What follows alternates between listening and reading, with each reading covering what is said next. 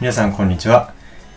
メインパーソナリティのひろですサルリハ本日は第8回ですゆきさんよろしくお願いします、はい、よろしくお願いします。というわけで、えー前回前々回ですね骨のことはい、のお話をしました。してきましたはい、で今回もじゃあ骨シリーズということでこれはまあはい国家試験にちょろちょろ出るっていうところで、はい、今日のテーマははい、はい骨の機能です。というわけですね骨の役割はい、骨の働きについ働てき、解説を今日はしていきます、そうですね。じゃあゆきさんの方から行きまましょずはいおはい願いします、う。じゃあまず骨の機能5つあります。 5つは5いつ。で、じゃあまず一個一個いきましょうか。そうですね一個ずつ解説していきましょうはい、はい、じゃあまず1つ目なんですけど、えっ、と、指示機能ですね。はい、指示機能指示指示するんです。はい姿勢保持とか。そうですね支える持つと書いて、はいはい指示機能ですね指示はい、これは骨がこううん連結しているから、あの姿勢が保てるんですね立ったりとか立座ったりったりとか座ったりとかちゃんと関節になってそうそううんそうですね脊柱とかですね、はいはい背骨があるか繋がらこう座って溶けるとか背骨がねまっすぐすまっすぐ筋がまっすぐなってるわけですよね、もし骨なかったらぐにゃぐぐににゃゃにぐにゃなっ人ちゃ間でいますすねからぐにゃぐにねゃ人間ではい倒れちゃいます、ですね、はいまあ、そういった指示機能がまず一つ目一ですつですねははいいで2つ目は保護保保護護の役割もあります、まあ、脳とかね内臓とか、うんこう大事な心臓とか重要な器官を収めてますね、うん例えば、例えばはい頭蓋骨がありますよね、はい、頭頭に蓋骨がねで脳っていうのは頭蓋骨に守られてる、うんうん、ということで大事なとこやから、大まあ、事です骨で守られてるはい、ですね。脊髄は脊脊柱髄も管に脊柱に入ってはいたり、心臓は肋骨の中入ってたりってことですよね。肋骨が入ってますはよねはい、ってい。いう保護機能が2つ目です、はい。で3つ目は運動です運動、運動機能。はい。運動機能これは、これまあ骨にまあね骨格筋がついてますよね上腕二頭筋とか上腕筋とか、うん。。そういううまあ筋肉が収縮することで、まあ、関節が動いて、ん。まあ、物を取るとか物を投げるとかそういうこう運動ができるわけですよね、うんですね。はいなるほど。まあ、その骨があるからしっかり運動ができるわけですよね。そそのうです骨に筋肉がくっついてるからっはいてことですよね。はい。でこれが3つ目でした三つ目でした。はいはい。で4つ目は造血機能ですうん。血を作る血を作る。造血機能ですほうほうほはい、まあ、赤血球とかね白血球とか血小板をう。うん。作りますね、ここでですよね。うん多分あれですよね。こう、骨の構造っていうか、じゃあ骨の構造じゃないよ。骨の働きね。うん働きの中でこの辺、まあ、その今まで姿勢を保つ守る運動するって、まあなんとなくイメージつくけどうんでもその血を作るっ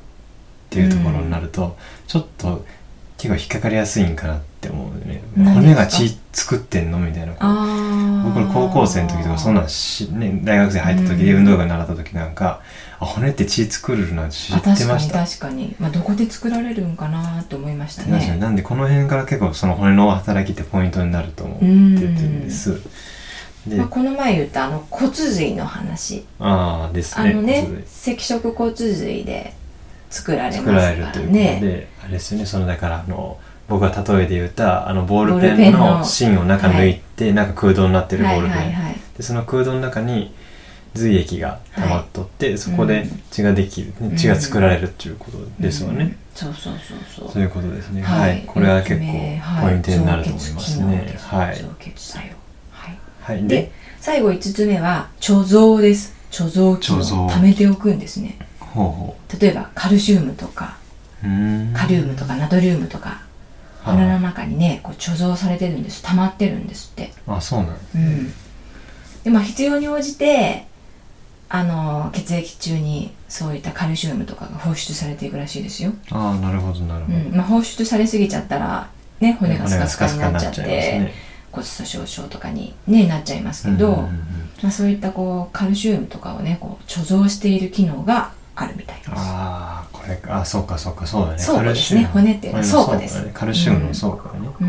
はいはいはいはいこれがそこの間の破骨細胞とかいう話でしたでしょ、うんうんうんでうんあのがんの骨,、はい骨転移の患者さんなんかの、はいえっ、と破骨細胞が増えると骨が溶けるうんって話しましたね、あれあれも要は破骨骨を破壊する細胞がガンガン働くと、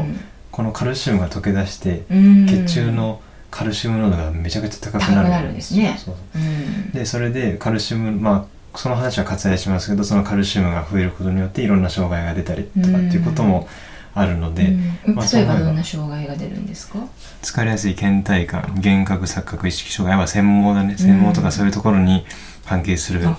なるほはど、いので、まあ、この辺は重要な重要ですそねうです内科学にもつながってくるんじゃないですかそうですね確かにははいはい、ではぜひちょっとまあご参考にはい一緒に覚えておきましょしう、ていただいて、うん、です高ねカルシウム血症なんか国家資源にあ出るたねような、なんかありそうな気がしますねありそうですねですねうんはいはいまあそんな感じそでんでなすね感じですねはい、以上が骨の機能はい、 5 5つ、つ言いましたはい、指示保護運動あと造血血を作るのとあと、えー、貯蔵貯蔵ですということで、ははいい、皆様ごぜひ参考に覚えてくださいはいですね、おはい願いいたします。ははいい、サルリハ今日は第8回骨の機能でしたヒロさんありがとうございました、ありがとうございました。サルリハよりお知らせです。当番組はリハスタッフのお役に立てる知識の配信を行っております。参考書や文献などから正確な情報を皆様にお届けするよう努めておりますが、万が一誤りなどありましたら、メールアドレス、サルリハ、アットマーク、gmail.com までご意見を頂戴できればと思います。また、ご感想や取り上げてほしいテーマ、質問も募集しております。よろしくお願いいたします。それでは皆様、次回もサルリハでお会いいたしましょう。